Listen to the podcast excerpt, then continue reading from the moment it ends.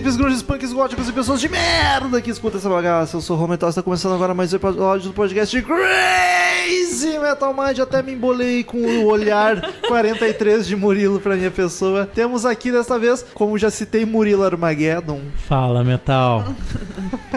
E temos também, novamente, Natália Winter. Fala, meu amor. É, tá e aí, gente, tudo bem? Quanto tempo? Acho que é a primeira vez que esse trio grava junto, né? Não ai, dúvida. ai, tava adiando esse episódio.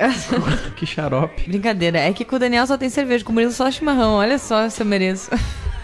É brincadeira. saúde. É brincadeira, Murilo. Nenhuma ofensa. Como de costume, quem quiser colaborar com o Crazy Metal Mind é só acessar padrim.com.br barra Crazy Metal Mind que colabora com a mensalidade que achar digna. Escolhe o valor lá que quer colaborar com a gente mensalmente e poderá ganhar algumas regalias no site, escolher assunto de episódio, vir gravar conosco, entre outras coisinhas. Uma janta com Rômulo. E principalmente ajudar a melhorar a qualidade do podcast. O Murilo tá brigando no microfone, o que tá acontecendo? Peço, peço perdão se eu causei barulhos incômodos. né? Foi engraçado. Peço Perdão pelo vacilo. Meio chaves, assim. padrim.com.br barra Crazy Metal Mind colabora lá, cada vez o conteúdo do site fica melhor, mais saboroso e mais gostoso. E vamos falar pela primeira vez no Crazy Metal Mind sobre uma série de TV. Olha só. Veja você, já gravamos alguns episódios sobre filmes, mas nenhuma vez sobre séries. E Por que aí, temos dois especialistas aqui. e aí é o seguinte, a ideia que eu tinha era da gente separar o primeiro bloco do podcast pra conversar sobre a série, pra quem não conhece ficar com vontade de assistir, e a segunda parte a gente liberava os spoilers pra falar da história da trama. Porém, essa merda foi cancelada. E eu desanimei pra caralho e eu acho que foda-se. Vamos conversando da série, vai ter spoiler, então quem não viu, assista a série. Não, mas eu acho que tu tinha recomendado que o pessoal desse Eu recomendei antes. duas vezes, mas Até sempre porque é uns que- curta e tem só 10 episódios. É, infelizmente, pelo jeito vai ficar por aí. Ela é curta, mas ela tem uma hora, né? Cada episódio. E o primeiro episódio ainda tem duas horas, né? O piloto. Então o piloto tem é duas e os outros curta são assim. 50 minutos. É que claro que a gente vai comentar acontecimentos, mas não precisa mastigar e dizer É, E Esse também não é, não, não é uma série que não tem nenhum grande spoiler de explodir a cabeça Isso também. também, né? Mas então, vamos lá falar de Vinyl. You wanted the best! You got the best! Hello, I'm Johnny Cash. Crazy Metal Mind.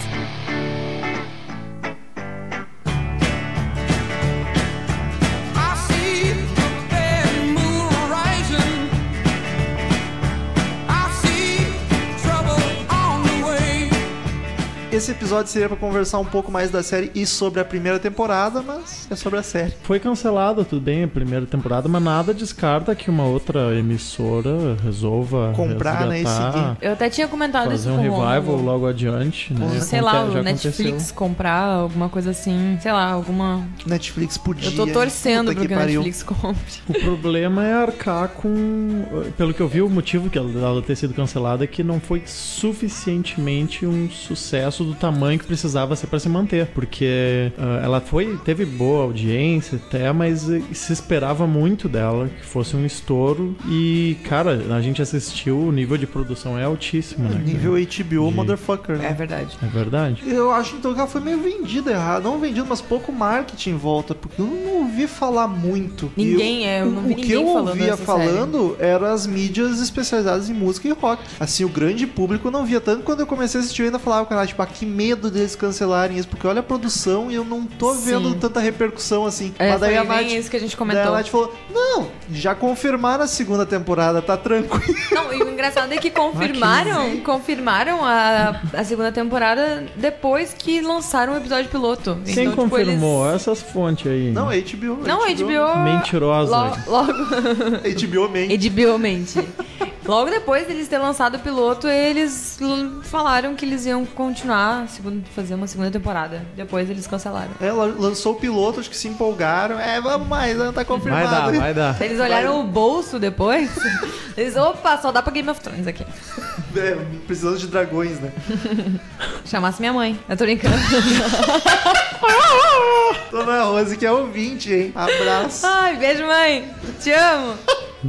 Enfim, Murilo, tu saberia dizer a sinopse da série, assim? Não há dúvida alguma, visto que eu assisti os 10 episódios na íntegra. Olha só, que bonito. É centrada numa gravadora American Century. American Century, que é o presidente, o chefão lá, o Rich Finestra. Rich Finestra. Rich Finestra, Finestra. interpretado pelo Bob Cannavale, e eles estão em vias, no primeiro episódio, é, em vias de vender a gravadora por, pra um Polygram. pra Polygram, porque tá dando muito prejuízo e eles estão disfarçando ali na, no- na contabilidade pra parecer um bom produto pra Polygram comprar. E até o final do, desse primeiro episódio vai acontecer muitas confusões.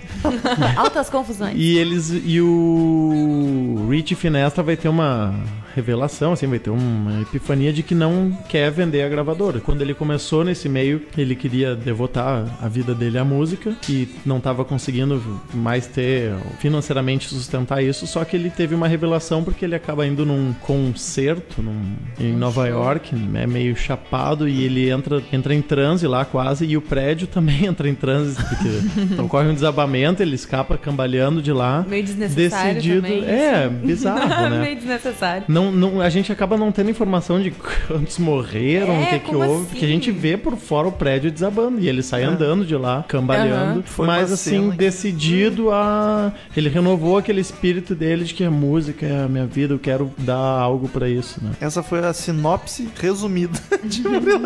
E isso envolvendo só o principal personagem, né? Porque a gente E- acompanha o que, que acontece na gravadora lá. É, É, e tudo isso acontece nos anos 70, né? A série gira em torno da gravadora no ano de 73. 73. É, foi uma, uma fase, foi durante uma revelação, revelação não, desculpa, uma revolução da indústria musical.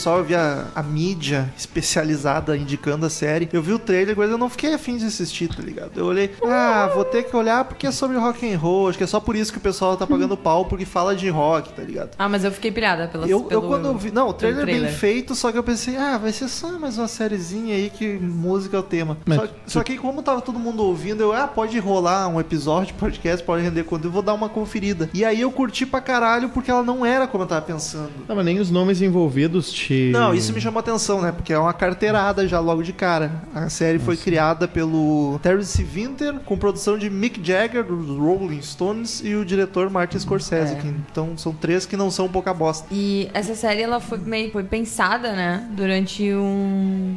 Longo período. do- Foi, não, foi em 2006, quando o Martin Scorsese, ele participou da, do documentário do Rolling Stones. Então ele e o Mick já estavam meio que se falando desde essa época em lançar esse... Eles queriam fazer uma, alguma coisa parecido com o filme Cassino. A primeira ideia era de fazer um longa-metragem até, mas ao longo dos anos foi mudando. Eles queriam, pensavam em fazer cada temporada uma década até, mas acabou Ah, ia sendo ser nesse formato. Isso ia ser demais. Isso é do caralho também. Mas, retomando, quando, eu- quando assisti o que eu mais curti daí é porque não era só bandas e personagens fictícios. Esse era o meu medo. Que o bacana é tu ver as referências e ver o contexto da época de verdade que rolou, tá ligado? E é basicamente a gravadora fictícia, os personagens principais, girando num cenário que existiu de verdade, tá E ligado? não é só assim jogando um conteúdo lá dentro. Ah, tipo, ah, viu a banda tal, viu a banda tal. Tem um contexto pra isso existir, tem uma história atrás, né? Não é, É, só, ah, olha ali a Eles começam a fazer a gravadora tá envolvida com todos os. meio Forrest Gump, quase, né? Com todos os acontecimentos da,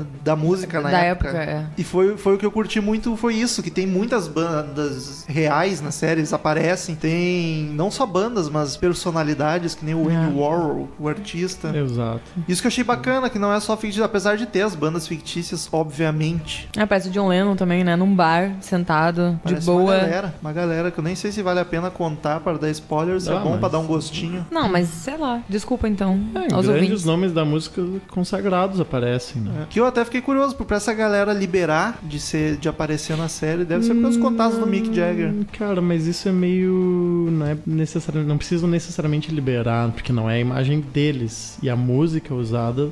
A imagem é deles. Então, tá o David Não, não, Bowie não. lá, alguém representando o David Bowie tem que autorizar. Não, mas não. Não. Cara, é, é- é complexo isso. A música, se fosse do Sim. David Bowie, teria que, claro, ter. Mesmo que seja outro cantando, precisaria. Às vezes eles colocam uma música de referência pra algum artista. O Led Zeppelin, por exemplo, a gente viu que não liberou. Às vezes eles são chatos pra caralho pra Sim. liberar. Mas pra um monte de copiar. coisa. pra copiar são os primeiros, né? Agora, tu botar alguém Faça o que eu digo, mas não faça o que eu interpretando e dizendo esse é o fulano, cara, eu não, eu acho que não precisa dessa autorização necessariamente. A não ser que tu difame, acho. Sim. Cada país tem sua, sua legislação no que tange direitos autorais, mas ah, se- é uma questão de ah, se vai, vai ser ruim se tu Até sabe, talvez sentido, difamar não- o artista. Não, muitos criminosos não teriam filme sobre eles, né? Direito de imagem é uma coisa, que daí é realmente a tua Sim. imagem. Quando é um cara te interpretando, é outra história, bem diferente. Pode falar Mas- que era outro Robert Plant de outro Led Zeppelin. Mas enfim, vamos pra começar a debater o cancelamento da série, porquê que o- a gente já comentou um pouco por cima aí que provavelmente foi porque não deu muito retorno. E aí eu acho que eles divulgaram mal, venderam mal, tá ligado? Fizeram pou- pouca propaganda em cima da série. Eu quando assisti, eu não pensei, não imaginei que fosse ser tão bacana quanto quanto ela é, apesar do- das carteiradas do pessoal que tava fazendo. Porque pelo trailer tu não, não te passa que era realmente mais contextualizada nos anos 70. Eu achei que fosse um negócio muito mais fictício e novelinha. É, eu gostei bastante da série e eu até não tô assistindo muitas outras séries são produzidas hoje em dia, mas ah, a impressão que eu fiquei é que eu não sei se era o tempo certo pra ter saído essa série, como ela saiu, porque ela- apesar dela ser bastante ágil, tem outro, eu não sei se esse era o maior interesse do pessoal no momento, de se essa geração que tem assistido TV agora ver como é pois que é, era. eu acho que não tem público. Talvez se tivesse sido lançado uma década atrás, ia ser um dos grandes estouros da década. Pode ser. Acho, é impressão minha. Tem várias razões uh, para explicar isso de público, que é qual público que se atrai,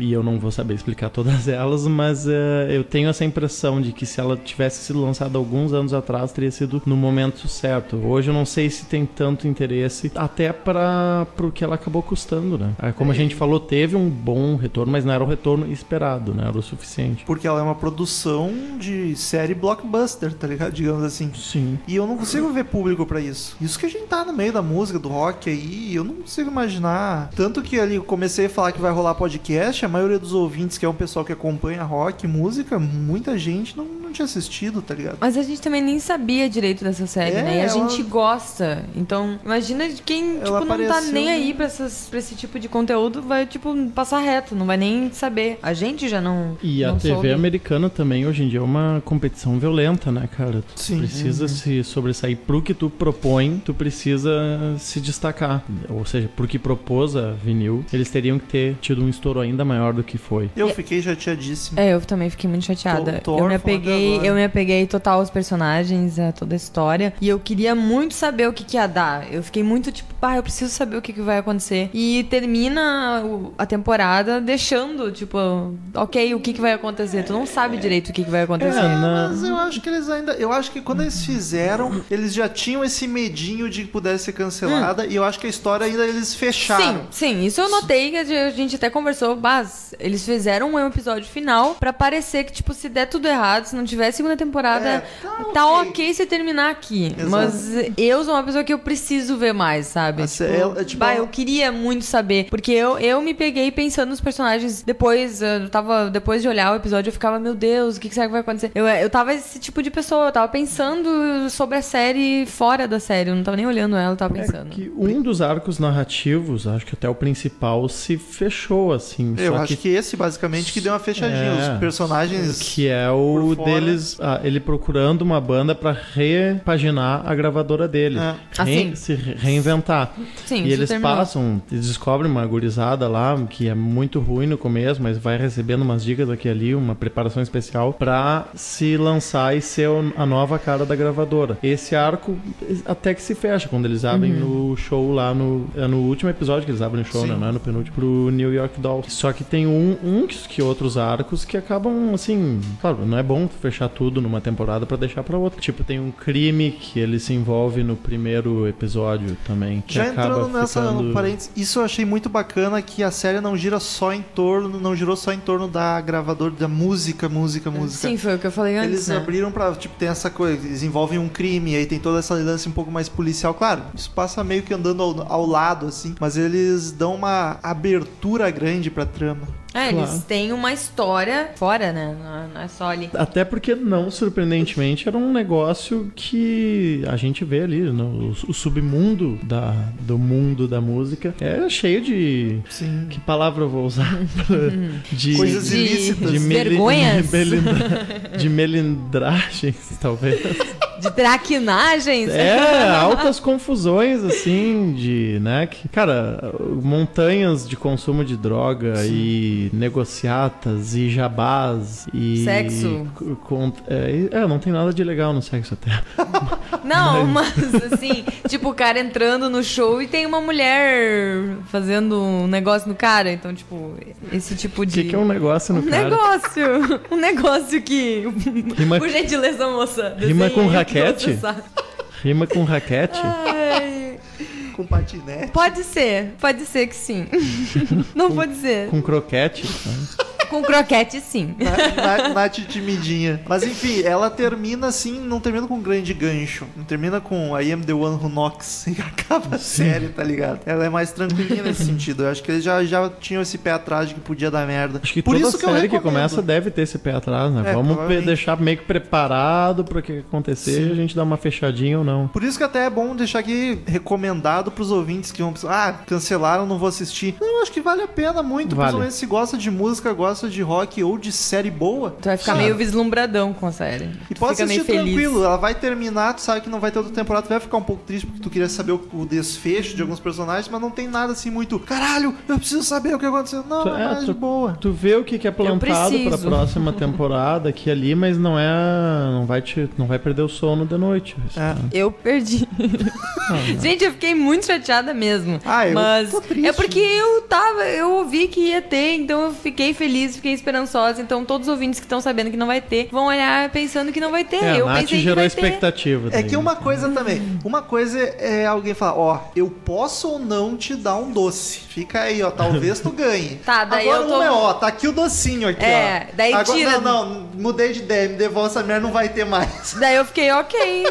Aí é não muito mais gostei. É muito triste, porque eu já tava. Eu já tava completamente apegada à história. E eu sou uma pessoa que me apega fácil à série. Então, tipo, a série foi boa, eu me apeguei demais. Então, não é à toa que eu olhei quatro vezes Friends na temporada. eu sou uma pessoa apegada, então. Mas recomendo fortemente que assistam. E É, a, a Nath tá causando uma impressão de que assim tu vai ficar descabelado, que muita coisa vai ficar pendente. Até Não, que não. Não, mas eu- Não. eu, acho que esse sentimento Não quero da Nath, deixar essa impressão também. Esse sentimento da Nath não é porque ficou algo pendente, mas é porque ela criou um carinho muito grande pela Por isso série que eu pelos falei do personagens. Friends. né? A Que eu olhei quatro vezes. A minha eu sou grande apegada. lástima é que se passa em 73 a série, que é o ano que lança o primeiro disco da Aerosmith. Tava querendo, E né? Tava daí eu pensei, bah, eles vão aparecer daqui a pouco mais na segunda Sim. temporada, quem sabe. e, né, Eu acho que era Isso bem é legal, capaz, acho né? que era bem Não, capaz isso de é- aparecer mesmo. Isso é legal da série, porque tu vai, tipo, olhando e vai aparecendo gente, tu vai tentando descobrir, pá, será que é esse cara mesmo? Isso eu achei muito legal, porque tu fica, meu Deus, que legal, porque parece que tu entra nessa história, parece que tu entra nesse cenário, tu parece que tá lá, junto, sei lá, parece que tu tá vivendo aquilo tudo que os artistas viveram. Cronologicamente, o que tá acontecendo ali tá correto. É, Ah, o, isso é é o ano que bacana. saiu Dark Side of the Moon. Eles. É. É mostrado num não, não em detalhe, não é o centro do episódio, assim, num, num cantinho eles comentam do Dark Side of the Moon. Tá Money E- tocando, eu acho. Né? Bah, muito Aham. legal. E, a, e o Fred Mercury também, que alguém escuta e faz um comentário sim. Sobre a- o vocal dele, sobre né? o vocal. É umas coisinhas rápidas, assim, que, não, que É, só pra comentário. contextualizar mais e tu fica... "Ah, E são informações caralho." que tu fica muito feliz, assim, pá, olha. É uma coisa. coisa mais realista, porque é uma coisa que tu vive, é uma coisa que tu comenta. E daí, do nada, eles estão conversando na série. Para, te- Eles estão descobrindo traz- pela primeira vez. É, te traz É. pra realidade, porque tu comenta isso com os amigos. Um exemplo foi o Alice Cooper. O cara da gravadora vai tentar trazer o Alice Cooper pra gravadora deles pra puxar ele pra carreira solo. E eu, caralho, em 74 o Alice Cooper vai pra carreira solo. E a série tá se passando em 73. Bah, fechou, ele vai pra gravadora, tá ligado? Eles vão fazer que eles influenciaram nesse sentido da história. Só que aí não rolou spoiler.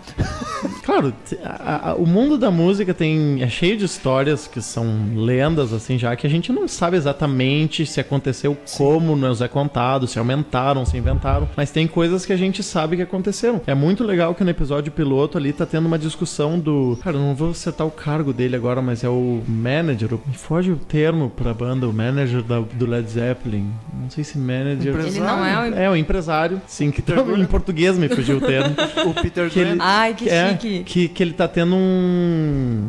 Tá tendo um. dando um piti lá por causa de venda de camiseta no, show- no show do Madison Square Garden, que é o show que é mostrado no The Song Remains the Same, o filme do Led Zeppelin, e mostra ele ali discutindo. Tem É. cenas de bastidores, ele discutindo que alguém vendendo camiseta é ilegal, se eu não me engano. E isso é mostrado no, Na série. no- na série também. Então tem coisinhas que a gente vê que eh, são reais, pra- outras a gente fica pensando, hum, isso aqui será que foi inspirado pelo quê? Ou será que isso aconteceu mesmo? Pra quem conhece a história do rock, da música, os acontecimentos da série, é um prato mais cheio ainda, tá ligado? Porque tu assiste e pensa, caralho, que foda, muito mais do que quem não tá habituado com. Ah, sim, a gente tira grande proveito disso. Sim. Bah. O projeto do, do vinil, ele chegou a circular bastante. Ele chegou a, o Scorsese, antes de, de ser comprado pela HBO, foi, até pensou na, em vender pra Disney o Scorsese antes disso. Eu queria fazer esse tipo Olha aí, ó, manda pra Disney agora. É? Queria vender essa ideia. Não tem Disney. cara de Disney essa produção. Não, mas- não sei. Não ele, vai ter peitinho Ele meio que daí. se baseou numa, numa coisa da Disney que tem música. Eu acho que é High School Musical. Vai, já pensou. Não, eu não lembro direito da informação, só lembro disso, Ah. dessa parte aqui. E o ator, o ator do Bob o Cannavale? ator Bob Cannavale, ele chegou a ser contratado em 2012 pra fazer vinil já. Ele foi contratado bem antes. Ô, louco. Pra fazer vinil. Ele falou isso, né? Não sei se é fofoquinha falsa o que, mas ele chegou a falar isso. Uma Olimpíada atrás, hein?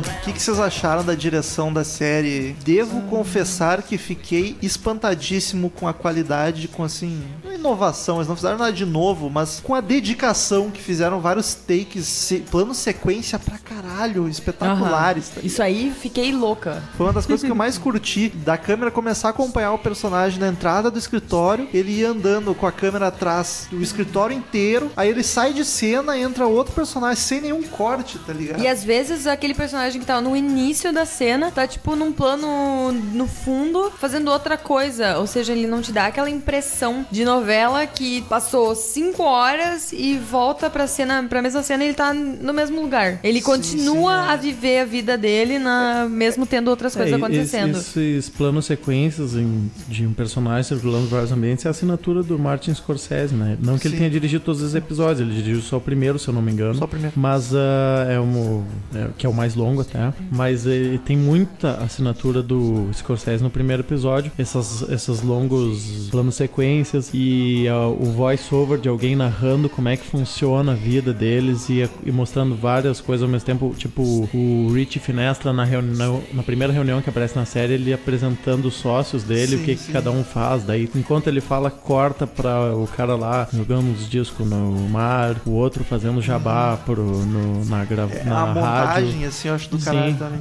Muitas ações paralelas pra ilustrar e contextualizar logo quem são aquele pessoal ali. Uma coisa que eu gostei bastante foi de uma cena da, da mulher do Richie Finestra, que ela tá num banheiro, que ela tá num bar, não, num- numa lancheria, e o som tá bem alto, mas é o som da trilha sonora atrás, não é como se fosse no lugar. E dela entra no banheiro, aquele som abafa, e eu achei muito legal isso, porque É, não tu- era pra ser do lugar. Tu olhando, tu acha que não, que é a trilha sonora da série. que É, não, não é, tá, mas é, tá to- realmente, não tava tocando lancheria, sabe? Senão a gente ia escutar os passos dela, ia Sim, escutar ela é. se mexendo. Mas não, daí do nada, tipo, abafa o som no banheiro e dá pra ouvir ela, finalmente, assim. Eu achei muito legal isso. Essas coisas pequenas que Várias a gente brincadeirinhas. foi vendo e foi notando, assim. E nessa da- dos planos de sequências, eu acho foda que se o personagem saiu de cena não, mas saiu da ação principal, ele não vai embora e some. Ele vai, que nem a Nath falou, ele É. vai pro fundo e ele continua atuando, trabalhando, tá ligado? Fazendo o que ele tinha que fazer. Ou às vezes tu vê o personagem lá fazendo outra coisa e ele entra e aí ele passa a ser o centro da atenção e a câmera começa a acompanhar ele. Isso aí é muito legal. Tudo eu flui muito bem nessas tomadas. Eu imagino a trabalheira pra gravar e pros atores tudo marcadinho. Quando passar aqui, tu tem que vir por aqui, tu tem que passar e tu segue atuando. Cara, deve ser muito Se um vai mais rápido no passo, se um vai um errado num passo, tipo, passa reto, tipo, Eu, ti- sabe? eu tinha a impressão que eu tava assistindo um balé de atuação, tá ligado? Era muito foda. Eu gostei das cenas que aconteceu na maior parte na onde tinha shows, que eram as cenas assim em slow motion, e era muito legal, era muito bom aquilo de olhar, parecia que ah, aquela cena era tão detalhada que eu achei muito legal. E é- foi mais assim nas partes que tinham show. Isso é outra coisinha, né? Os slow motion dá um, dá um ar bacana. Bah, tu fica nossa, delirei naquela cena. Dá um ar de grande legal. produção. Apesar de que até, às vezes ele até parece que abusa um pouco disso demais. Mas eu acho lindo. Quase o tempo todo tocando música, não É. é? E tanto que se for entrar na internet, tu vai encontrar sites com que tem todas as tracklists de cada episódio, são gigantes. E tem vinhetinhas também da, em alguns momentos que tu pensa assim, o que, que é isso? Cara, não tem nada a ver com a história, mas Aham. é assim, é, é o clima, é o clima que eles criam. Às vezes aparece de uma, entre uma cena e outra, vai começando uma música e corta pra um cara cantando num corredor com uma luz especial, canta um trechinho de uma música e daí volta pra história lá. Vinheta de Algumas- Acontece com né? vários artistas. Algumas isso. cenas dessas são até, acho que no estúdio mesmo, naquele, no, no American Century. Essa é a gravadora. É, né? Então, ela tá maioria. Desculpa, falei estúdio. A maioria das vezes eu vi, foi. Notei que foi dentro do- da gravadora, como se fosse ali dentro mesmo. Como se tipo, fosse uma história. Ai, não Parece sei isso. explicar muito bem o que, que eu tenho na cabeça, mas. Não, mas é, o, é o- a história da gravadora Sim, ali. como se aquilo tudo realmente era, fosse tudo música, fosse respirar É muito- é música, muito sei lá. bacana, Como se é. eles estivessem lá dentro, os, Artistas. os cantores, É, artistas. é uma, é uma época que ainda não tinha clipe, né? Não, mas ah, é como a gente imagina os artistas passando por lá. Claro que essas vinhetas têm, como eu falei, tem uma luz diferente, tem um clima todo um pouco descolado do que vinha acontecendo na ação, mas é parece assim uma, uns conta-gotas pra mostrar e enriquecer um pouco mais o clima do que, que vinha acontecendo ali naquele ambiente, né? E na época, né? Não era só na gravadora. É, é foda porque é vinheta de transição, de passagem de tempo. Eles podiam colocar qualquer time-lapse ou qualquer coisa do tipo, mas não, eles sempre pegavam um artista. E normalmente é o artista mais antigo, dos anos 60, tá ligado? Foi Janis, É verdade. Janis Janis Joplin, Otis Redding. Otis Redding, Ah, Boo Diddley, teve que mais? mais. Buddy Holly, teve, tem uma galera, tá ligado? É, whatever. E aqui outro é mais uma coisinha de brinde pra gente, assim, que não tem a ver com a trama, nem com a história, é, É. só mais, ó, mais, mais um músico foda aí, sendo interpretado, obviamente. Mas é muito do caralho. Mais uma das coisinhas da direção que eu acho sensacional.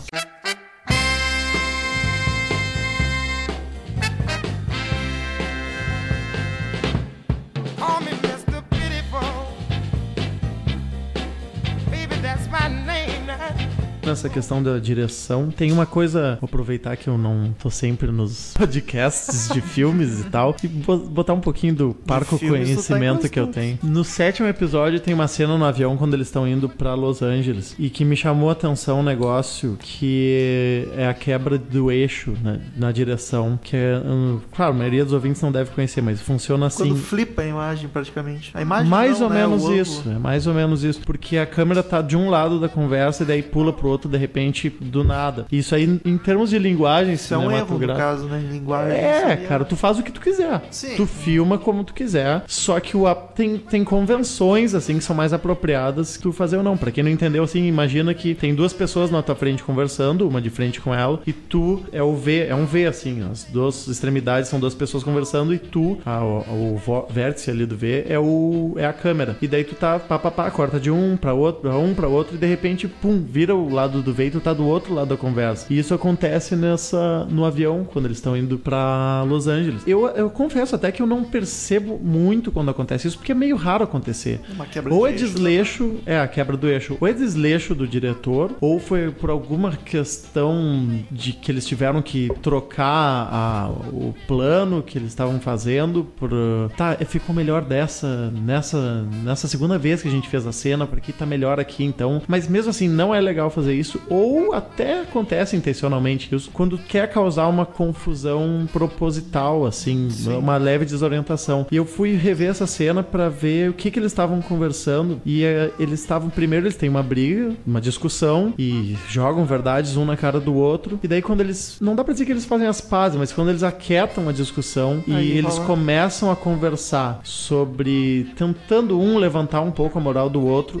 É no exato momento que assim, quando eles acertam, tá de um lado, daí quando começa um showzinho assim meio de ah, vamos tentar entusiasmar um pouco esse nosso clima aqui, ela vai pro outro lado. Pode ter sido intencional, pode Deve ser, deve ser. por causa do. Olha, vamos mostrar como aqui a conversa, essa, essa nova conversa que eles vão ter, tem uma outra natureza. Ela é mais falsa, ou ela tem um falso entusiasmo, assim. Não que eles estivessem sendo necessariamente hipócritas ou cínicos, mas que aquilo não convencia. É, é, eles tentando um aumentar a moral do outro depois do desentendimento, e tu vê que.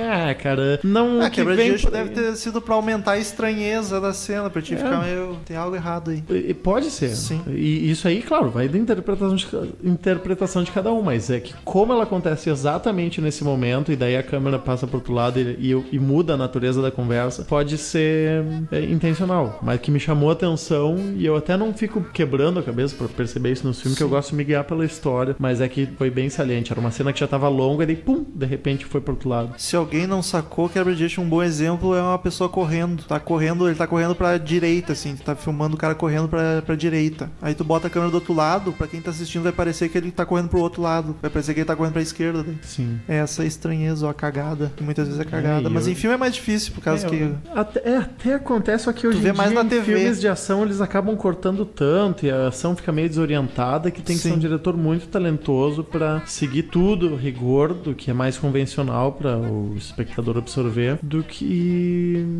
eh, essa preferência por ficar muitos cortes que tu fica desori- desorientado e não ac- acaba até não acompanhando muito a ação.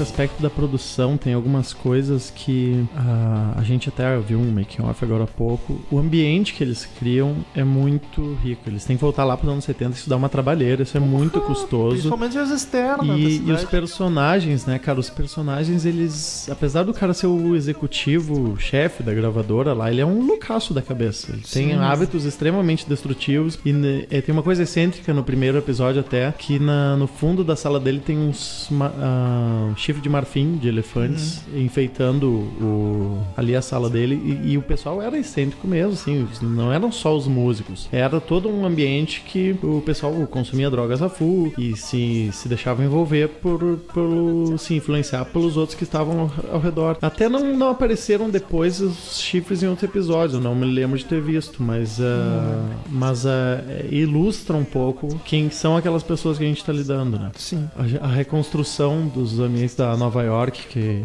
a- Isso eu achei muito aparece, demais. que era muito mais suja Aham. era um, mais violenta. A gente viu agora há pouco no Make Off mostra os caras têm que chegar num banco de uma praça e riscar o banco não só com tinta, com pichação, mas deteriorar É. o Estilete e banco. tudo. Estile- é- é- esse é o nível de capricho de, de- que, Que HBO, que né, os cara? caras Puta que pariu. é, HBO, E Scorsese é um detalhe tão pequeno, né? Sim. Que tu não, às vezes nem ia e olhar, nem até o Mick Jagger é um cara que é muito.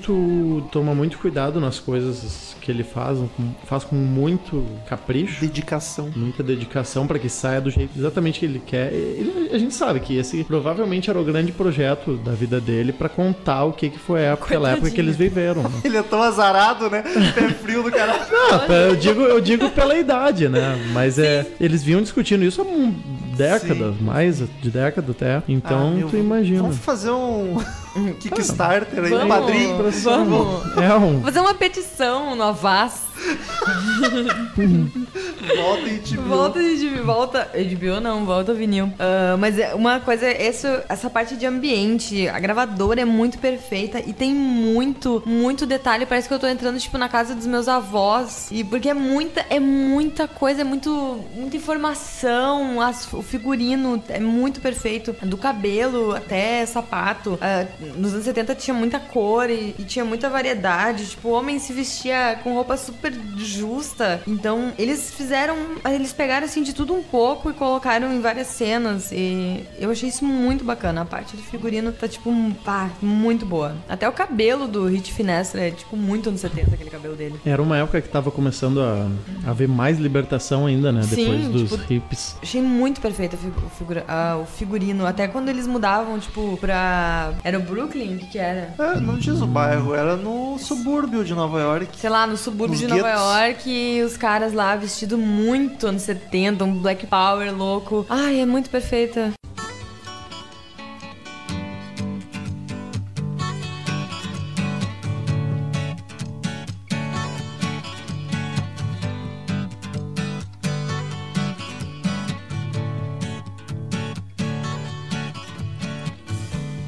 Chewing on a piece of grass, walking down the road. Atuações. Eu não conhecia o protagonista, eu nunca tinha ouvido falar Eu dele. não conhecia ninguém. O Bob Cannavale. Eu descobri que ele fez o Homem-Formiga e ele tá. Ele faz uma série Boardwalk Empire, que ele até gan- até ganhou um M com um personagem de gangster dele no, nesse, Boardwalk nessa Empire série. é uma série que o Thales Eu faz uns fiquei muito afim de olhar só pela descrição. E tem o Terence Winter também. Eu não sei se ele é criador, se ele é produtor, não sei. Mas ele faz parte também desse, dessa série. Boardwalk Empire é uma série que o Thales há uns três anos já me disse pra assistir, que é muito foda, até hoje eu não olhei nada. Vamos olhar, porque eu gostei. E esse personagem é um personagem. Eu, tipo, gosto muito de prestar atenção em ator e personagens e tentar gravar o que, que eles fizeram. Ele me conquistou muito com o personagem dele. Eu fiquei, tipo, apaixonada. Eu queria muito saber. Eu tava sempre torcendo pra ele, tipo, conseguir o que ele queria, alcançar o objetivo dele. Então, tipo, até tinha criado quase um amor platônico por ele. Eu fiquei, tipo, muito apaixonada pelo personagem. Isso que o cara é um filho da puta pra caralho. Sim, mas é que eu, mesmo assim, eu tava querendo torcer por ele. Essa é a eu não Natália, sei né? como. Não. Mas é que tipo Breaking Bad, eu sou muito fã do, Mas é que- do Walter. exatamente, cara. Se, se tu conseguir encontrar alguma coisa no personagem com o qual tu consiga te relacionar, as outras coisas tu vai. Não quer dizer que tu vai perdoar ou que tu vai aprovar, mas tu diminui um pouco o peso É. que tu põe sobre elas. Porque todo mundo acaba sendo falho, né? Então o Breaking Bad, a maioria das pessoas, quase todo mundo, se identificava com o drama que o Walter White tava passando. Só que tu pensa assim: olha, eu espero que todo mundo saiba que o que É. ele tá fazendo não é muito legal. A gente se Só identifica. que tu torce, né? Tipo, Um- ai, eu um ex- preciso, quero que ele ganhe. Porque parece que tu vai conseguir se, ai, se sentir bem feliz com É o protagonista, ele conseguindo aquilo. Sim. E ele foi uma pessoa que eu fiquei apaixonada. Eu entrei na história dele. E eu até procurei umas fotos no Google dele. E nenhum outro papel eu olhei ele e disse: Caraca, esse ator é foda. Eu olhei assim pra ele. No cinema, no ok. cinema ele nunca se destacou muito. Ele tem um certo número de muito. papéis de coadjuvante aqui e ali, mas não. Realmente, pra ele- pra ele estrear, estrelar vinil, foi meio que uma surpresa. E no começo, eu acho até sinto que no primeiro, segundo episódio, normal, o ator principal, até não só o principal, tá todo mundo testando, assim, encontrando, procurando, assim, Aham. assim, qual é o feeling, qual é o timing certo. Mas tu, no final, lá, eu, nos últimos episódios, eu, eu não me importava nem um pouco, porque eu tava bastante satisfeito com a atuação dele. Eu também. eu Ou seja, ele, ele já tinha me conquistado. foda, ele entrou no personagem, É, vendeu bem. E, cara, eu não me importei que era um cara que eu antes tomava como mais inexpressivo ou forçado. Eu tava satisfeito. Não, eu não notei muito essa, essa falta, mas é- eu entendo que isso aconteça muito no começo do episódio. Até pro que o, o, o ator não tá, acho que muito ainda no papel. Ele ainda tem muita coisa pela frente pra passar, então. Testando, tá descobrindo. Ele até ele tá descobrindo ainda o que, que ele é melhor naquele personagem pra ele poder exagerar naquela, naquele, naquela questão, então. Na característica. Cara, os momentos que ele tá drogadaço ou discutindo, pra mim foi pá, ator foda. Curti muito a atuação dele. É, é pior que pareceu muito drogadaço. É porque ele, quase todos os episódios ele tá. É, se até passa dos limites pra caralho. Não, mas é que ele realmente passa aquela pessoa nervosa, aquela pessoa, tipo, que tá ansiosa e. Mas tipo, me convenceu pra cacete. É, eu achei que ele tava realmente drogado. A Olivia Wilde tá muito bem com a esposa dele, Devon. Também. Pra quem não sabe o nome dela, ela fez House. Sim, foi uma personagem que chamou bastante atenção a partir da quarta temporada do House, se eu não me engano. Popular 13. E na no vinil também, né? Os primeiros episódios ela passa mais desapercebida, depois dá um foco maior pra trama É, no- dela. no né? Ela tá no. Ela aceitou uma vida meio que de dona de casa. quando a gente começa a acompanhar a história deles, ela tá satisfeita lá com a vida dela. Só que começa a ter uma crise aqui, outra ali. Do cara tá. Não conseguiu. Não desistiu de vender a gravadora e começou a se afundar de novo nas drogas. Deixando a Que família de ela lado cada resolve, tá, não quero essa merda pra mim. E semana a gente começa a conhecer um pouco do passado dela, que era mais solto. Pela noite de Nova York, conhecia muita gente, tinha seus próprios Ela era projetos, modelo, mas né? abandonou pra. Ela era pra ser uma modelo, né? No começo. Acho que sim, cara. Ca- Isso é uma coisa muito interessante. Me, me veio essa questão quando, justamente no, no arco dela, da Devon, que era uma época. Dela também um pouco da Nasty Beats, a banda da, que eles querem usar como gravadora. Era uma época que não tinha popularização do vídeo ainda e era muito difícil de divulgar, não tinha videoclipe ainda. E então a, a arte, cara, tava muito na fotografia, tava na pintura também. O Andy Warhol era o artista pop da, da, da pintura. E é uma coisa diferente do, do que a gente vê hoje. A dificuldade que eles tinham pra mostrar o seu trabalho, pra mo- alguém, algum contato quente da gravadora conseguir, olha, vamos, quem sabe, ouvir esses caras aqui, gravar uma demo com eles, ver o que que parece. Ou os caça-talento, né, que não é esse termo que eles usam na, na série, mas tem o pessoal ali que tá encarregado de procurar pela noite que bandas podem ser artistas da gravadora. E mesmo- quem- e a guria que descobre, né, a, a recepcionista, né, recepcionista, o que que ela fazia Ela mesmo? É mens Ela era mensageira. uma- Mas é uma que uma estagiária. É, assim. porque ela só trazia lanche É, e drogas. E drogas. E daí ela que acaba descobrindo a Nasty Beats. E mesmo depois que a gravadora assume, tu ainda tem toda a função de depender de um Sim. disc jockey e querer tocar na rádio, tá ligado? Pra divulgar a banda, era muito tempo. Aí tu, tu não ia gravar videoclipe, É. tu não fazia um. gravava um show. Fotos de divulgação eram muito importantes. Uhum. Aparecer numa revista, ou como é que a gente vai posar nessa foto, isso aí contava muito. Que hoje em dia tu faz com bastante facilidade e até não dá tanto peso, porque tu tem muito recurso do vídeo pra te ajudar. Ou fazer um show polêmico Ah, pra bombar nos jornais, né? Mas o- outro que eu curti muito foi o Ray Romano fazendo o Zack Yan- Yankovic, que é o Gostei dele também. que é o outro sócio da American Century, né? Eu curti o personagem. É uma bela surpresa, né? Ele tá muito associado ao personagem dele na série Everybody Loves Every- Raymond. É, eu nunca assisti, então pra mim Eu não, também não, não, assisti. Mas ele Então o que, que tá falando, rapaz? Ao menos fora dos Estados Unidos, eu acredito que ele não tivesse muita projeção que não fosse pela série. E ele faz um personagem que é mais, Eles bastante constroem bem esse o amargurado. personagem dele também, né? Tem É. todo o drama da Hã? família dele, Ah, pá. eu torço bastante pelo personagem dele. Eu fico muito também querendo ajudar ele, assim. E pego Ele é, uma- torcendo ele é por o ele. nice guy dali da gravadora, se tu for analisar, tá ligado? Ele é o coitado que queria. Só queria ser. Só queria ter conhecer dinheiro. os músicos também, o Rich Nessa não deixa. É, quando a vida dele parecia que ele ia conseguir se livrar dos excessos, tá bom, vamos vender a gravadora, encher um pouquinho o bolso de dinheiro, o Finestra vai lá de novo, sacaneia ele. E depois tem uns incidentes lá em Las Vegas que ele também acaba se ferrando por culpa do Finestra. É, é um cara sofrido. E é, e é, é- é emburrado também. Tem, ele fala assim, antes deles viajarem para Los Angeles no episódio, ah, mas tu, tu, tu odeia Los Angeles? Ele, cara, ah, eu odeio tudo que é lugar. ele fala assim, e é- é- esse é o clima dele, né? Sim, Ele quer sustentar lá a família dele, mas ele vive num furacão que é a American Century, que controlada pelo Rich Finestra. É.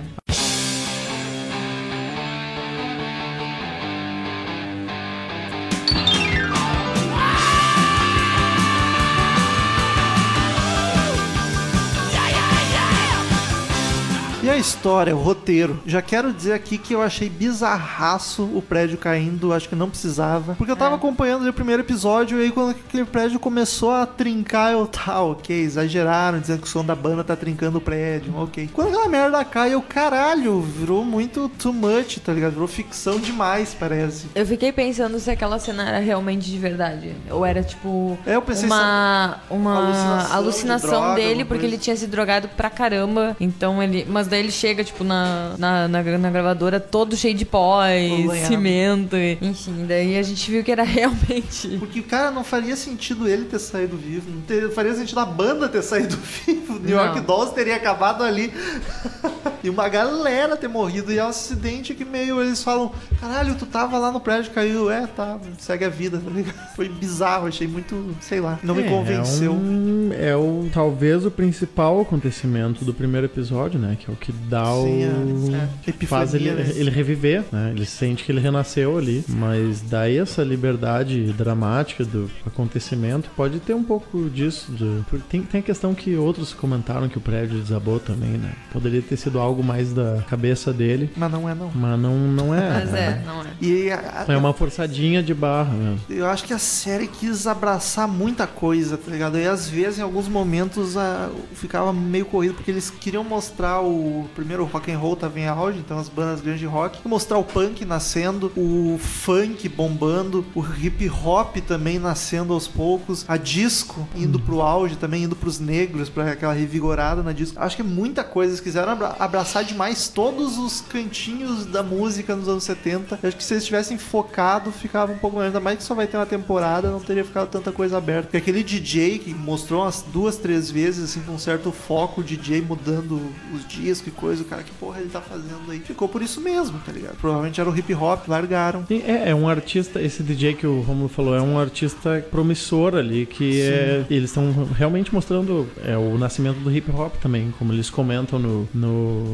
making off ali, o 73 foi o ano que nasceu o hip hop, o punk e o a disco. Eles comentam ali O no disco bomba. making off. Eles querem abordar toda essa riqueza musical que tá Tem acontecendo. até na- o, o Rich Finesse tá presenciando até o CBGB sendo criado, tá ligado? É. Ele tá lá no bar e, ah, nós vamos mudar o nome do bar, não sei o que. Pra tocar blues e country, que era o foco do CBGB, né? finalzinho, né? Tu fica numa expectativa que, caralho, vamos ver isso mais nas outras temporadas, mas Provavelmente fosse. em princípio não. né? Beats, provavelmente ia ser a casa que ia adotar o Nasty Beats pra tocar direto, tá ligado? Sim, e o. Cara, é, uma coisa que eu notei no. Claro, tem nos outros episódios também, mas no primeiro tem muita música negra rolando no, no background. Talvez seja também porque é o episódio que o Rich Finestra vai encontrar. Ele acaba encontrando de novo Lester Grimes, que é um ex-parceiro dele, que ele acabou Muito bacana. sacaneando, né? Mas Um uh, dos tem- núcleos mais legais é o do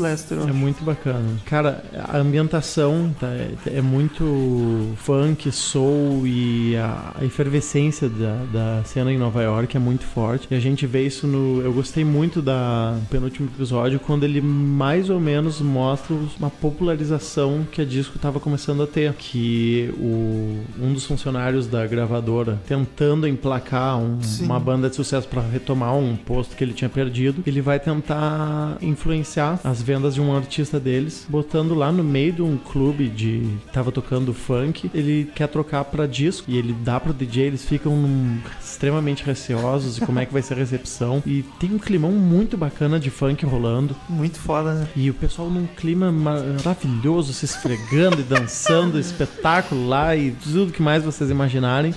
Daí aos poucos o DJ troca a música e daí o Dá pessoal estranheza. Aquela cena assim. foi assim, muito o bonita. pessoal estranha, uma troca pra disco, do funk pra disco, o pessoal estranha e ficam olhando ao redor e alguns estão reclamando. E de repente, num canto do bar, tem uma galera que começa, Um casal aparece começa a dançando ali, é muito legal. Depois no outro canto do bar e é, é muito Vai tomando interessante, cara. conta, né? É Eu uma, é uma música muito cena. empolgante. E a gente, eu até pensei que era uma banda de verdade, que talvez existisse, mas É uma das poucas a Índigo. né? É, não. Índigo. A música que tava tocando é uma música, se eu não me engano, do ano passado, do Alex Newell, se eu não me engano. Caralho, eles botaram como sendo Índigo. É, hoje em dia acontece isso. Tu compõe músicas hoje em dia inspiradas no que como era na época pra botar material inédito, justamente pra não usarem tanto coisa de que tem direito autoral. E eu fiquei com uma impressão, cara, que tem, tem, tem muita cara de lenda urbana isso, de como começou a. Pode ser, a quando disco. tu comentou, eu pensei. Quando, qu- porque esse funcionário indo lá, entrando nos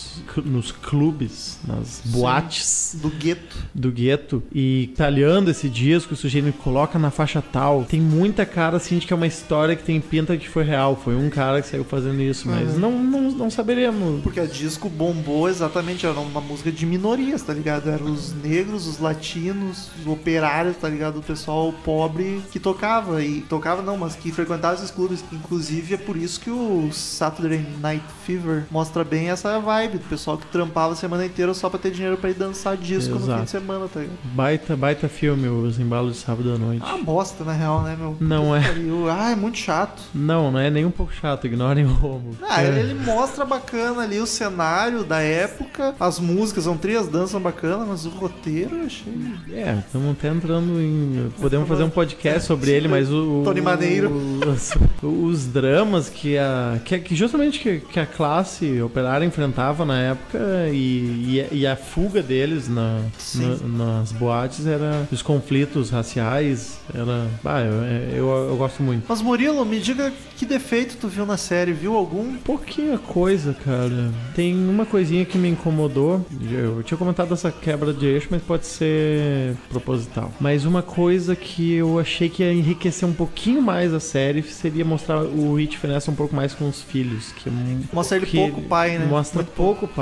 Tem, é, ocorre uma separação em um momento. E depois, mais adiante, ele, ele tem um momento que ele consegue sair com os filhos de novo e reencontra eles depois de não sei quanto tempo. E não teve o peso dramático que podia ter tido, porque a gente viu pouco eles. Pois eles Ele até tentam mostrar de que ele é um cara que se importa muito com os filhos, muito carinhoso, só que ao mesmo tempo ele tá tucanado Não. e ele é irresponsável pra caralho. Né? Assim, eu mal lembro se eles têm falas. Os filhos... Tem uma cena no sofá que a guria tá quase dormindo, que ele pega a guria, mas tu mal vê. Podia ter- Às vezes uma cena basta pra plantar a sementinha Sim. do que tu vai colher lá adiante. Mas não. Isso eu senti falta. Qualquer eu já tava, diálogo, né, eu já assim, tava pequeno. imaginando antes dele reencontrar os filhos, assim, que não tava com o peso dramático que podia ter. E quando acontece, né, eu, eu realmente. Ah, ele bota até uma música mais emocionante, mas não. É, Foda-se essas tinha, crianças. tinha, não tinha sido suficientemente envolvido por esse arco. A própria Devon dá uma sacaneada com as crianças também em algum momento, dá uma Dá desleixada. uma né? esquecida no- na lancheria. Eu li uma crítica hoje que a Nath me passou e eu concordei. Eu- Não me incomodou assistindo, mas fez sentido. Que a série é um pouco exageradona no estereótipo das coisas e no clichêzão de anos 70, tá ligado? De tu entrar na gravadora, é a gaveta cheia de droga, é sexo rolando, tá ligado? Ela é um pouco. Fugiu a palavra. Ela fantasia um Overreact. pouco demais, tá ligado? Naquela. Na mística dos anos 70. Eu até concordei com a, com a crítica. É tipo naquele momento que ele tá no carro e É, também. começa a ter um show acontecendo, as pessoas vão Correndo por cima do carro como se fosse um- uma guerra louca, louca, mas é que eu acho que foi um jeito dele mostrar isso, né? É, o, Não sei, é um jeito dele expressar o. o espírito do Rich Fenestra e o que ele pretende da vida dela, dele é um dos, uma das coisas que realmente me deixou curioso de desvendar esse personagem. Porque ele. Vai continuar curioso, pelo jeito. É, tu, tu tem um pouquinho assim, tu, tu não precisa ter todas as respostas entregues, mas tu, Sim. tu tá fazendo uma jornada bacana com ele. Ele, é como a gente falou, ele não é um músico, mas ele tá muito envolvido naquela vibe da, de que eu quero dedicar minha vida à música. E tem uma conversa que ele tem com um dos grandes nomes da música num hotel em Las Vegas, que é muito bacana sobre isso. Lá pro final da série ele acaba pra salvar a gravadora de novo, ele acaba tendo que fazer um acordo com um mafioso, que ele sabia que ele ia ferrar a vida dele por causa daquilo, que ele ia ficar envolvido pra sempre num laço muito forte com o cara, mas ainda assim ele assume essa decisão porque a gravadora é a vida dele. O que quer que ele queira com a música é o que vai é o que vai guiar a vida dele até o final. E ele comenta isso em uma que outra cena que, que como a música salvou a vida dele. Então ele é um cara muito envolvido com isso, ainda que não seja ele um artista. E, é- e isso é muito interessante, cara. O, o norte da vida dele, do personagem principal que a gente acompanha na série, que a música salvou ele e ele quer contribuir com isso. Ele quer guiar a vida dele pra isso. Então por isso que todas as merdas que ele faz, absurdas ao longo da série, são pra esse objetivo dele. um fim maior, um bem maior. É. Eu acho que era isso. Eu recomendo muito os ouvintes que assistam É uma série espetacular. Poderia ser melhor se tivesse mais temporada. Tô muito triste. Vamos ficar esperando pra que talvez alguém compre. Netflix podia comprar. Puta que pariu. Netflix ia ser perfeito. Paga eles, Netflix. Apesar de que eu acho Não é muito nós. difícil, porque eles têm a rixinha com a HBO, né? Enfim. Queridos ouvintes, assistam, vale a pena, muito boa. E oremos pra que a gente grave um episódio sobre a segunda temporada.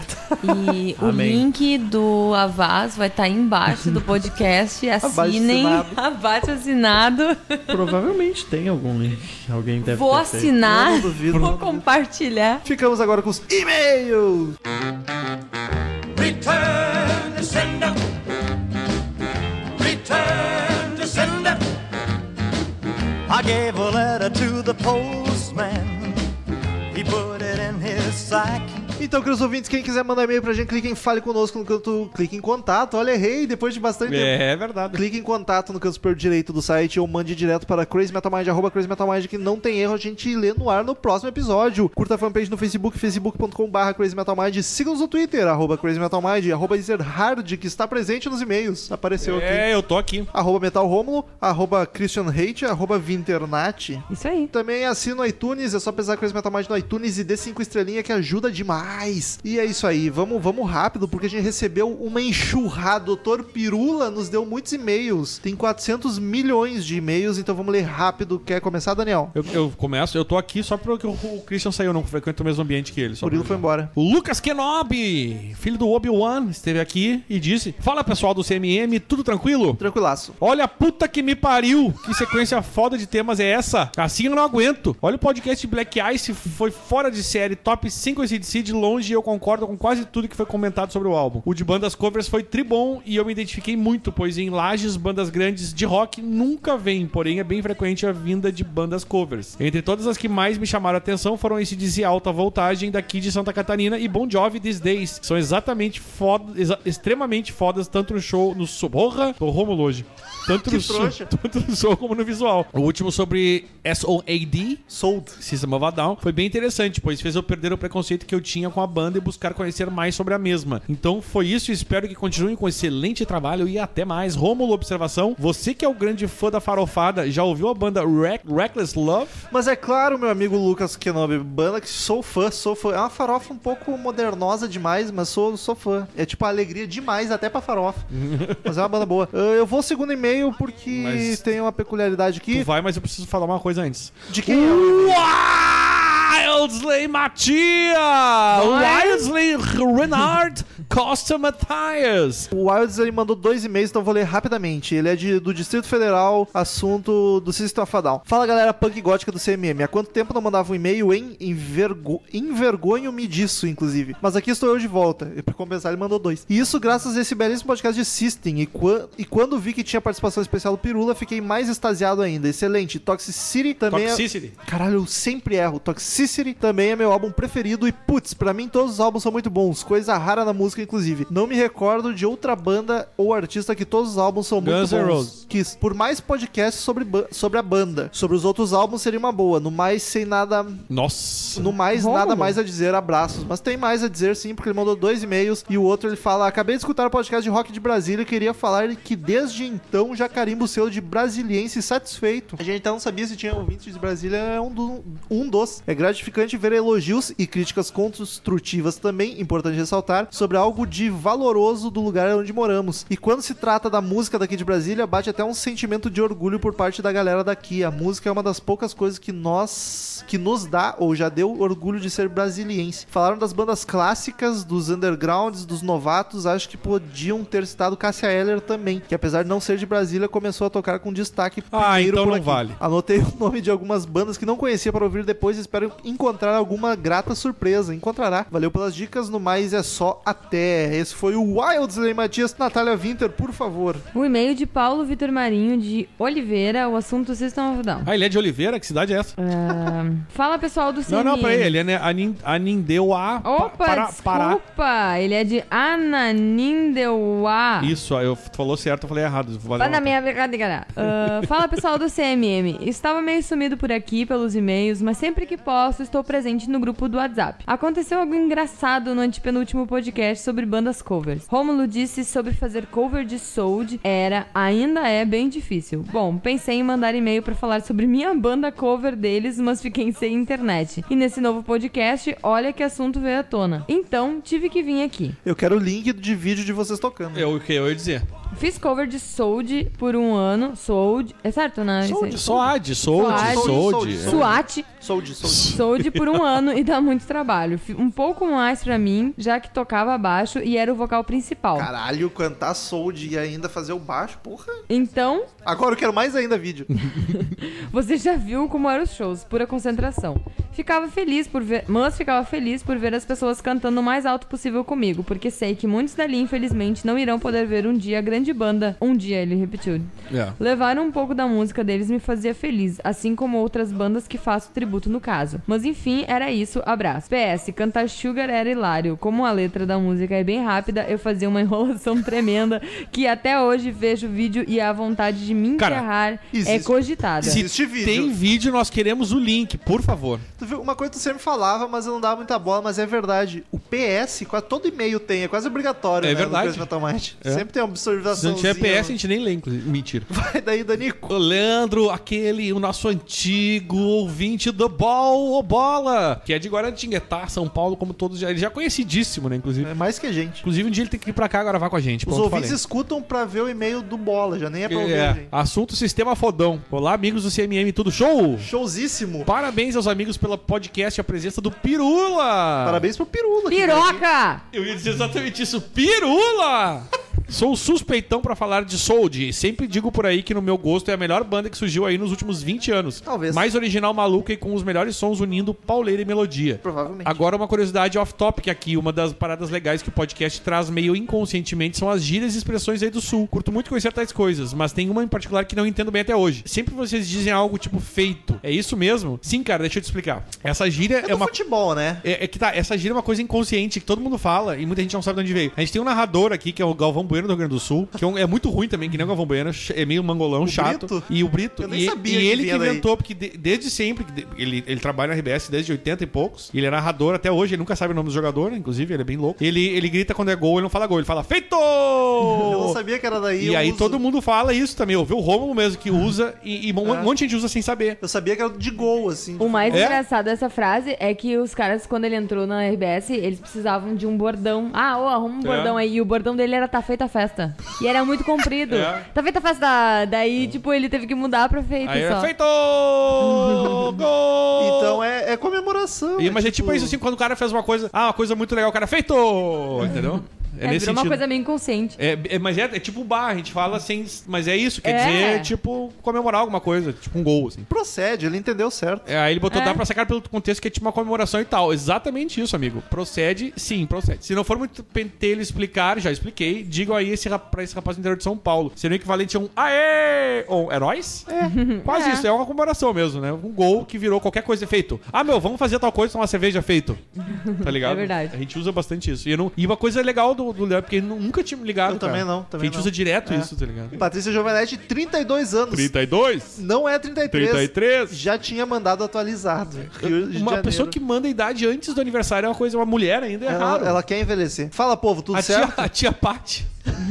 Fala, povo, tudo certo? Melhor agora. Primeiramente, fico muito. Ficou muito maneira a participação do Pirula. Parabéns aos envolvidos. Pirula! Sobre o System of a Down, acho que Toxicity. Toxicity. Porra, Romulo, isso, toxicity. Cara, eu vou errar mais uma, muitas vezes hoje. Mas eu também não consigo, eu falo Toxicity. Então já aprende toxicity. Ah, toma no cu. Porra, aceita. Um dos álbuns mais importantes dos últimos anos. Chop Suey. Que aliás é uma comida boa. Chop Suey é praticamente um hino da música pós-adolescência. Algumas curiosidades sobre os caras. O Darren Malakian já foi eleito um dos 100 melhores guitarristas do mundo em 2004, ocupando a, dez, a 30 posi pro- posição. Eleito por quem? Detalhe, aprendeu a tocar sozinho e, a pen- e pensar que o cara queria ser baterista quando cresceu. Eu Adoro esse É. eleito, tá ligado? E- É eleito não. Revista Amigos da Música.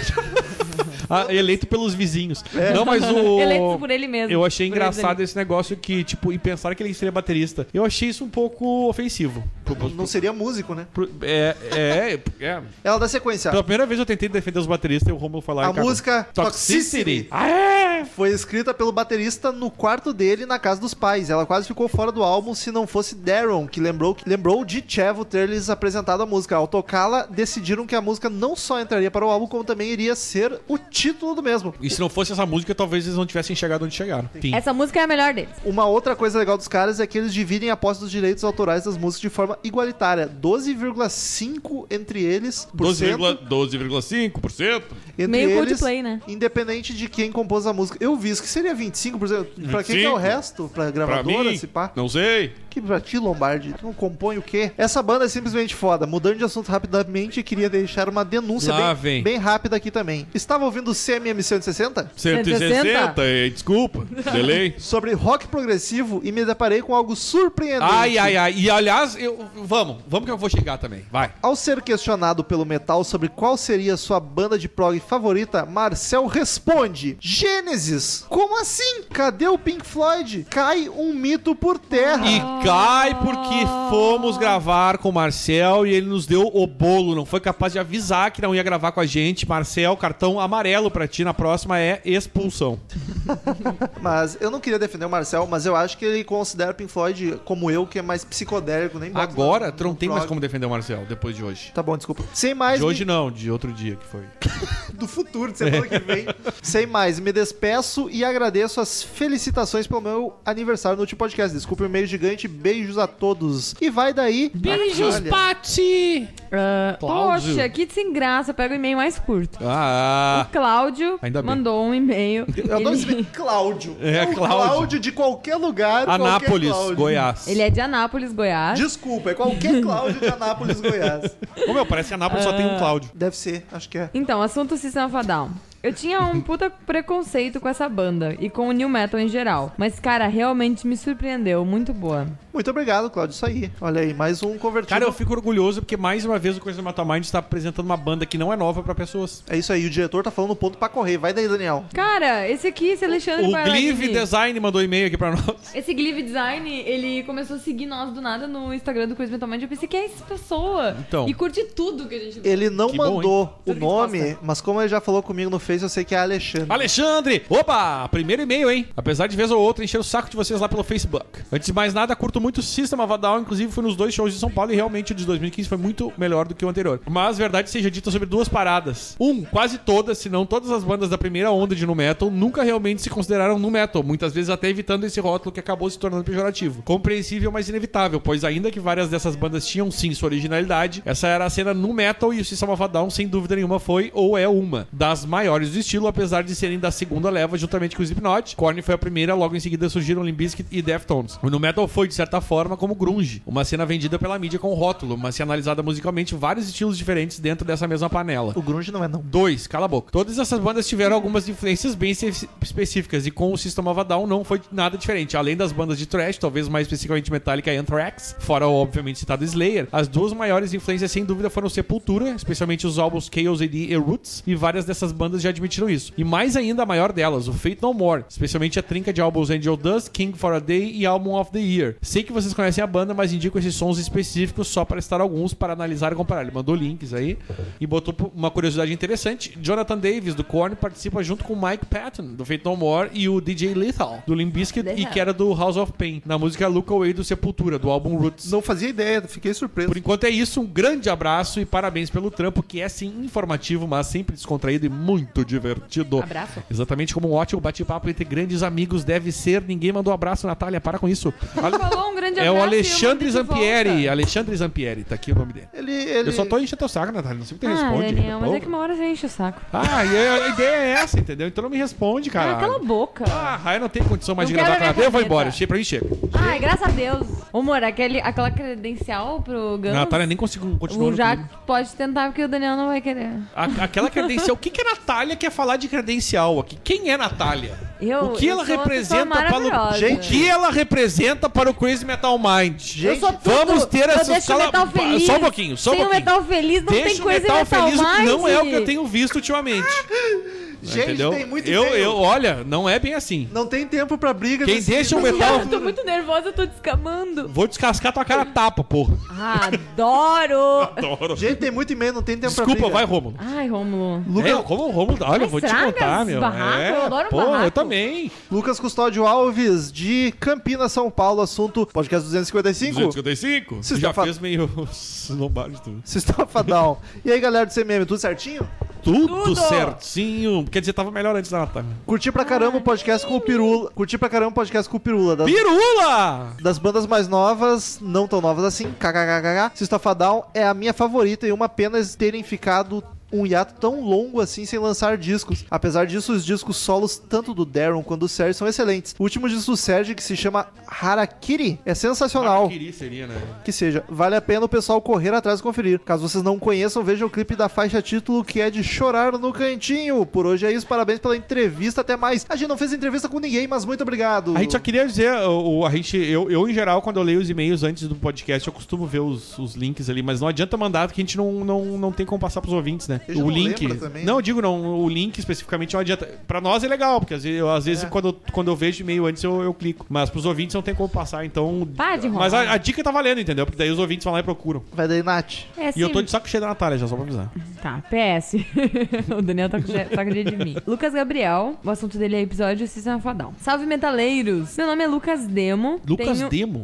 17 anos. Se bem que no nome aqui tá Lucas Gabriel, não sei então. Ele acho que ele tá com uma crise de identidade. É, tá. Tenho 17 anos, sou estudante curitibano. Confesso que amei o podcast logo no primeiro episódio que escutei. Olha aí. Cheguei até esse excelente conteúdo através do Pirula. Pirula! Aê! Bons comentários e boa edição. Tudo muito divertido. Parabéns pelo trabalho. Sobre System of a Down, acredito que vale ponderar a loucura deles dentro das letras. Talvez destacar a genialidade dentro de música sobre a guerra, o massacre armênio e as críticas ao estilo de vida americano não tenha sido suficiente. Vocês esqueceram de umas das partes mais importantes. Puta Ah. Merda, vamos gravar de novo. Vamos até deletar esse podcast, ó. Não ler o e-mail do Gabriel. Vamos passar?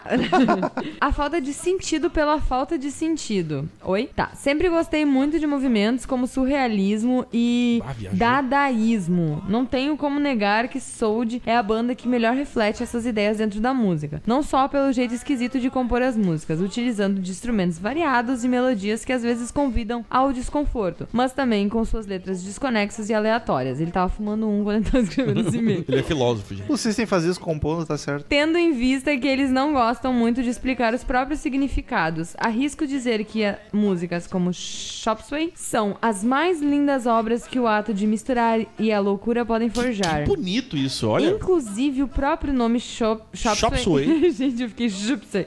Chop Suey, prato de comida chinesa bizarra. Não, não é bizarro, é bom pra caralho o Chop Suey. Nunca comi, mas se é chinês deve ser bom. Traz essa ideia de misturar vários elementos para buscar algo saboroso. Saboroso que nem o Chop Suey. Continuem com um excelente trabalho. Um abraço. O que, que é o Chop Suey? tu nunca comi, tu já pediu o China Box? Não, Meu queria... Deus, Natália, tu tem que pedir. Luiz Rodrigues, vamos lá. Podcast 255, 255. Cissa Mavadão. Sistofa Down. O Lu- Ele que é de Minas Gerais. Olha aí os mineiros, hein? Voltando, Rômulo. Faz tempo que nos abandonaram. É verdade. Olá, esse é o meu primeiro e-mail, mas caso vocês não leiam primeiro os e-mails dos ouvintes, por favor, ignorem essa informação. Isso aí é coisa de Nerdcast, cara. Aqui tá tranquilo, a gente lê todos. Nerdcast não lê. O se é o primeiro, o Azagal não, não Ai, lê. que ridículo, idiota. Tô brincando. Já o, acom- já o acompanho o Pirula. Pirula! No YouTube há algum tempo e conheci o Crazy Metal Mind já que ele divulgou a sua participação em seu Facebook. Sim, agora o Pirula é um vendido e está muito poser com uma página oficial no Facebook. Ironic Alert. Tenho uma relação muito emocional com Sold. Tenho 25 anos de idade e aos meus 15 anos, exatamente 10 anos atrás, ele faz o cálculo bem, né?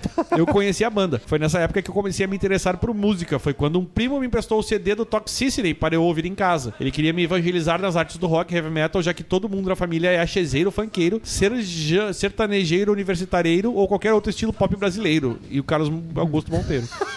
A boa, a boa notícia é que ele conseguiu e temos com quem conversar sobre assuntos do mundo do rock. Olha aí. Em algum momento do programa, vocês comentaram que a música BYOB tem partes que são tão pop que poderiam tocar em festas de Playboy. Sim, falei. Achei muito interessante esse comentário, pois eu já havia percebido o mesmo, mas de uma maneira diferente. Devido aos gostos peculiares da minha namorada, às vezes frequento shows de funk e sertanejo para acompanhá-la. E é muito comum os DJs tocarem trechos de BYOB remixados. Olha só. Fala sobre isso, Romulo. Acho triste, mas compreendo.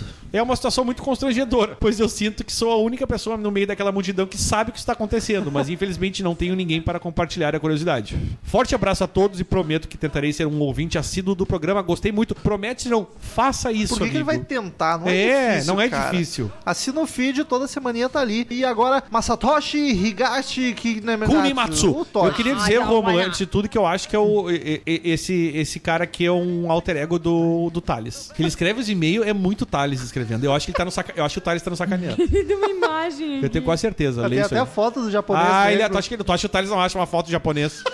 Não, mas não tem. Lê isso aí. Vai ver se não é a cara do Ele Thales. nos diz o seguinte: Fala galera linda dessa bagaça de podcast lindo de Mondieu. Não sei como é que é. É Mondieu. Mondieu. Tá certinho. Mandi. Poxa vida, poxa vida, foi só prometer que vou apadrinhar e que vocês me presenteiam com essas Ah, lindezas. não, se ele vai apadrinhar, não é o Thales. É verdade. Como disse, que país é esse? Era a única música que minha saudosa banda conseguia tocar. Logo, imagine, imagine a importância que as bandas de Brasília tiveram na minha vida. Sem querer ofender o Toshi, mas o Thales, sabe usar vírgula também. E, e agora, Ah! e agora System of a Down, minha banda preferida ever. Acho que sem dúvida foi a banda que mais escutei na minha adolescência, rebelde e cabeluda. Nem precisava de dorgas para ficar viajandão. Nunca dei like, mas sem preconceito. Tem até amigos que são. E contrariamente ao nosso cigano capiloso, o que mais. O Caio me chama de cigano é o 20 antigo, ou que ouviu todos os velhos. né? Capiloso. Thales aí. O que mais amo no System é justamente a bateria de Dolmanian, Do Mayan. que em muitas músicas me lembram compassos judaicos, que eu gosto muito pelo, pela proximidade religiosa. Aliás, sim, deixei o seminário. Chupa Jesus Cristo! Aê, Aê, Dali, diaba! Sexo! Rei o Satan. E ele dá sequência. Por motivos de que eu e todo mundo chegamos à conclusão de que minha vocação é me casar e ter vários japonegrinhos. Ô, meu, tu, tu viu que interessante? Ele, ele largou a, a batina depois de ouvir Crazy Metal Mind. Olha, eu fico orgulhoso. Sem ofensa, viu? Mas fico orgulhosíssimo. o Deus dos ateus tá feliz. Deus dos ateus é Exato. muito bom. Então, gente. Mas não abandonei a igreja. Mas não abandonei a igreja. Penso em retomar em missão um dia com a minha, se God quiser, futura family. Olha só. Então, gente, não deu ainda pra padrinhar porque o banco não me deixa abrir uma conta pelo momento. Alguma coisa sobre eu ser um ex-missionário sem residência fixa e 100 milhões de euros. Mas solucionarei em breve, prometido. Dá pra pagar em boleto. Será que ele vai ter residência ou milhões de euros pra, pra solucionar em breve isso? Um grande abraço, sem versinhos, porque não acho nada que rime com Toshi, a não ser Oshi. Masatoshi Higashi Kunimatsu, do Rio de Janeiro, que rima com Carlos Monteiro, que ficou cabreiro depois que eu abandonei o mosteiro e quase voltei a ser padeiro. Ô, meu, esta briga do Tocha com o Carlos vai render muito, hein? Só pra dizer. Se eu ficar sem, sem aparecer por um tempo é porque fui viajar pro Mato Grosso do Sul. Mato Grosso do Sul, ou pro Paraná, ou pra São Paulo, ou ainda para Goiás, perdi uma menina linda em casamento, que eu acho que ela vai me dizer não. Não, mas ela vai Eu dizer tô. sim. Eu acho que ninguém pode recusar este japonegro lindo. Aí eu tenho duas perguntas. Eu acho. Essa mina é nômade, que ele não sabe pra qual dos estados que ele vai viajar, ou ele tem uma pra pedir em casamento cada, Em qual- cada, em espa- cada cada. Estado. E a segunda pergunta é: ele mandou uma foto em anexo de um quadro de flores. Uma mão uma, em cima. Uma sombra de mão. What the fuck? Explique, Eu acho que isso é pra favor. ser um, é um- é uma, é uma mensagem subliminar. Ah, a gente quer saber, né? Por favor, se Rei deu certo Satan. o pedido de casamento, Vai, Natália! avisa aí, né? Avisa aí, por favor, a gente quer saber. Adoramos um Vamos no romance. casamento do Toshi. Então, Christian William Vnauzoski. Vnauzoski. Olha o russo. Ai, que É bonito. polonês, na verdade. Ah, Ai, como eu então, manjo. ele é do Paraná e o Ó, assunto não é polonês. é cast 255 255? System of a Down. Fala! Não é tanto assim, Natália, menos. loucas mentes do metal. Beleza? Viu? Todas são loucas mentes minhas. Beleza. Todas elas estão dizendo beleza. Nath? Gostaria de dizer que odeio vocês. Mentira. Porque tenho que estudar pro concurso e fico ouvindo o CMM ao invés de fincar a cara nos livros. Olha aí. Comecei a ouvi-los quando o Afonso Solano, paguem o cachê dele, anunciou no Twitter o episódio sobre Power Metal. E desde então estou na maratona Ô, CMM. meu, que orgulho e que- de ter esses convidados Que lindo. sensacionais. Convidado só amor. que são ícones, né, pra certas pessoas e que estão fazendo essa a- uma propaganda aí pro CMM, né? Tudo Espalhando brother. a palavra do CMM. Tudo brother. É verdade. Sobre o cast 255. 255? Sou dia demais e fiquei muito feliz quando vocês iriam falar sobre os caras. Concordo com o Daniel que disse que o vocal do Surge se destaca. Enfim, pra terminar meu primeiro e-mail. Sim, vocês leram meu primeiro e-mail. Yes! A gente lê. Ainda vou contribuir com o padrinho no momento que eu deixar de ser um desempregado de 31 anos que é sustentado pela esposa. Cara, meu objetivo de vida.